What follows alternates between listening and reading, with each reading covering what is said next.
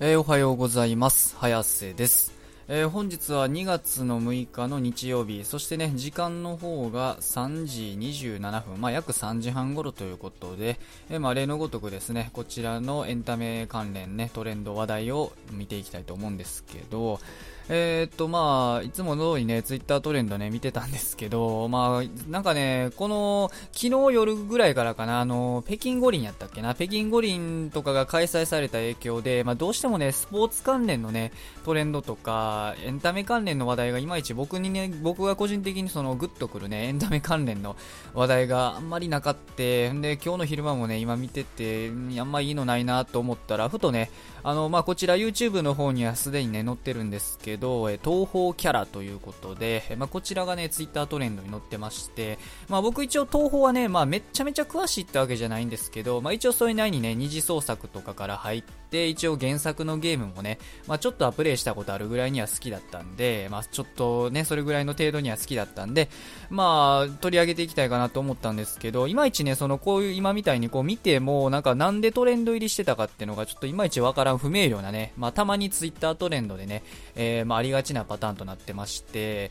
まあ、だからまあ、これも結局、なんだろう、まあ、配信とにやるにしてはちょっとね、あんまりにも話題性ないなとか思ってたんですけど、うん、まあ、今回ね、だから、まあ、あの、ね、それでもなんか取り上げるもんないんで、まあ、無理やりね、自分で作っていこうかなということで、まあ、東方キャラのですね、まあ、おそらくね、この配信のタイトルにも多分なってるとは思うんですけど、一応その東方キャラの、まあ、わかりやすく強い能力5選ということで、まあ、僕にしては珍しくですね、一応その配信やる前に少しだけね、準備してきたっていうね、えそういった回となるんですけど、まあ、早速ね、だからまあ、あの東方キャラの分かりやすく強い能力5選の、まあ、1つ目からね、いきたいと思うんですけど、1人目がですね、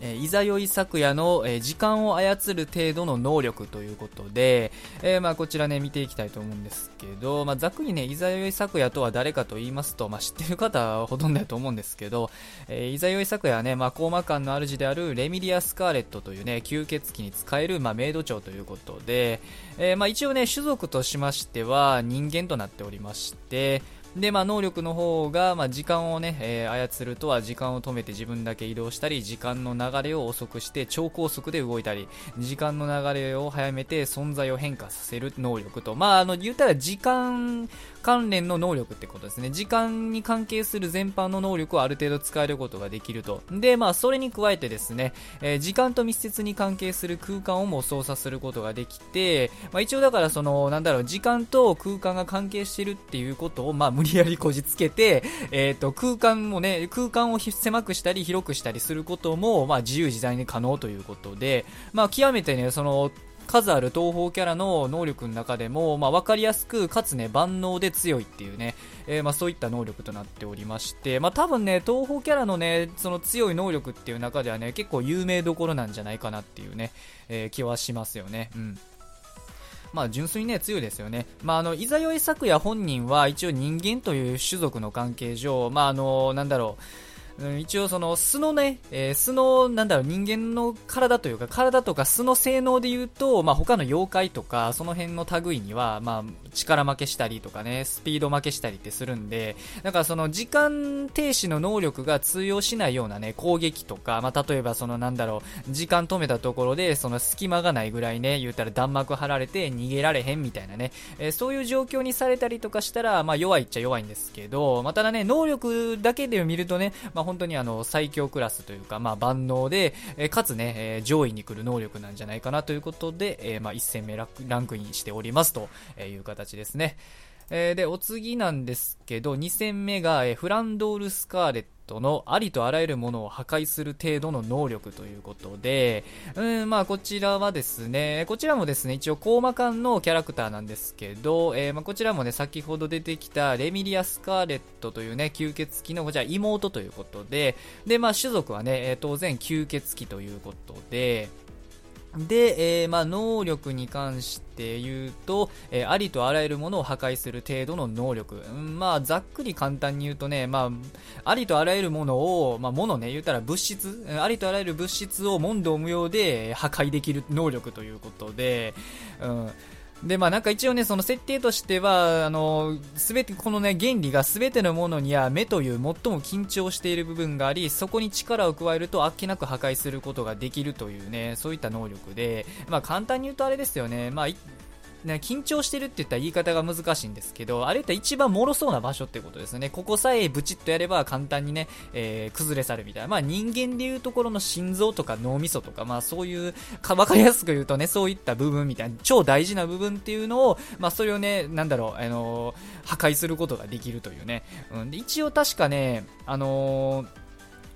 え、っと、設定としては、まあ本当にあのなんだろう、ギュッギュッとしてドカンっていう感じで、もうそのフラフランドール・スカーレットがこうギュッとやったら、もうそのね、あの弱いところがもう一瞬で崩れ去って、もう崩壊するっていうね。で、しかもこれに関しては、その、なんだろう、対象するもののね、硬さとか、その柔らかさとか、そういうものは一切関係なくって、本当にその、目という緊張している部分さえ見つかれば、物質であればね、とにかく問答無用で破壊できるっていう、もうもうそれだけ覚えといてもらったらいいっすわ。本当にあの、問答無用で物を破壊できる能力。まあ、純粋に破壊解力だけで見たら、うん、もう抜群ですよね。まあ人間であろうと物であろうとブチッとやったら終わりってことなんで、まあ恐ろしい能力ですよね。うん。まあでもね、次のね、これ2戦目なんですけど、まあ次の3戦目の能力もなかなかね、ちょっといかつい能力でして、えー、まあこちらを次3戦目が、えー、西行寺ゆゆ子の、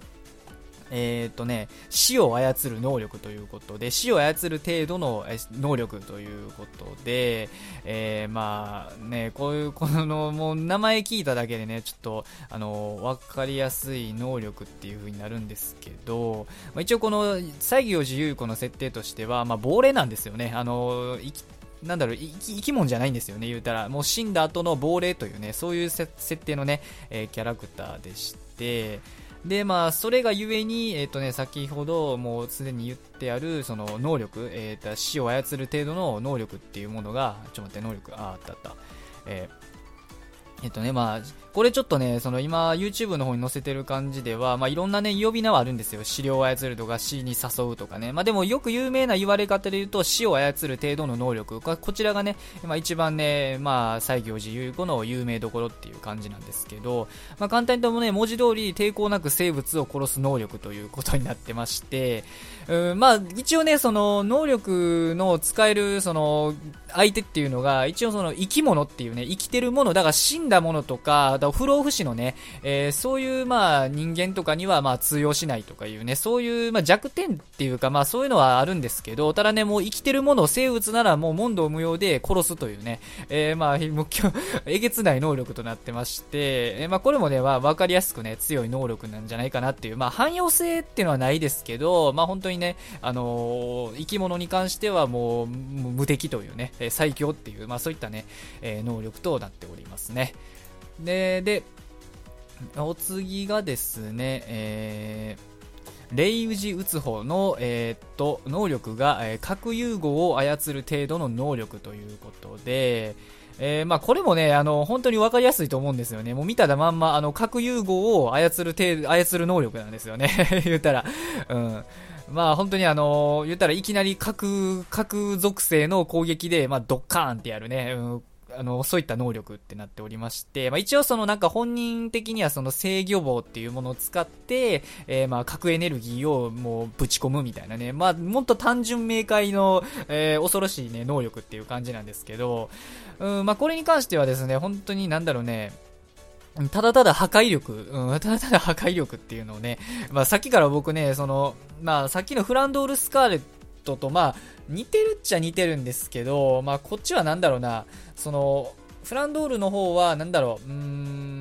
概念的に破壊するって言いますかね、その、うん、そもそも破壊、概念的に破壊するっていうのに対して、まあ、こちらはですね、本当あの、物理的にね、ありとあらゆるものをね、まあ、破壊する能力があるっていう感じで、まあ、広範囲をそれこそね、え焼き払ったりとか、まあ、それこそなんだろう、人間相手にぶちかましたりなんかしたら、まあ、到底ね、まあ、てか、まあ、妖怪でも多分やばいと思うんですけど、核融合なんで実際。まあ本当にその核属性っていうことで、うん、まあすごい能力ですよね。まあ実際その、なんだろうな、現実的に分かりやすい能力って言ったら、これが一番強いんかなって思いますよね。だから僕ら一応その、核爆弾とか、そういったものの恐ろしさっていうのは、まあ実際現実でもあるぐらいなんで、まあ言うたらそれに近しい、またはそれ以上の能力を、こんなね、あの一人でぶっ放せるっていうね、そういった能力となってるんで、まあ、ある意味ね、その時間止めたりとか、その、なんだろう、物を破壊するとか、なんか、生物を殺すみたいな能力よりも、ある意味分かりやすくね、物理的に強い能力っていう意味では、まあこれがトップクラスなんじゃないかなと、えー、個人的には思っております。えー、で、えー、お次5戦目になるんですけど、まあこちらはちょっとね、先ほどまでの、なんだろう、能力とはちょっとね、違う感じというか、まあ、方向性が違うんかなって感じがしてて、まあでも、個人的にはね、強いなって思う能力で、まあ藤原の母校ということで、で、能力が、えー、と、老いることも死ぬこともない程度の能力ということで、まあ、もう超簡単に言いますとね、不老不死というね、能力でございますよね。不老不死でございますと。うん、まあ、要は不老不死。まあ、こちらの記事でもね、ピクシブの記事でも書いてるように、要は不老不死と、魂を起点に好きな場所で新しい肉体の生成、再構築が行える。え抜け殻になった、え魂のない肉体はすぐに滅びるということで、えー、まあ、本当にね、あのー、わかりやすく、え、強い能力ですよね。うんまあ、一応その、蓬莱の薬だったっけな？そそういうせそういう薬を飲んで、えー、まあ、不老不死になったっていうね、一応設定のキャラクターなんですけどね。まあ、一応その、なんだろうね、よく一緒にね、あげられる、えー、まあ、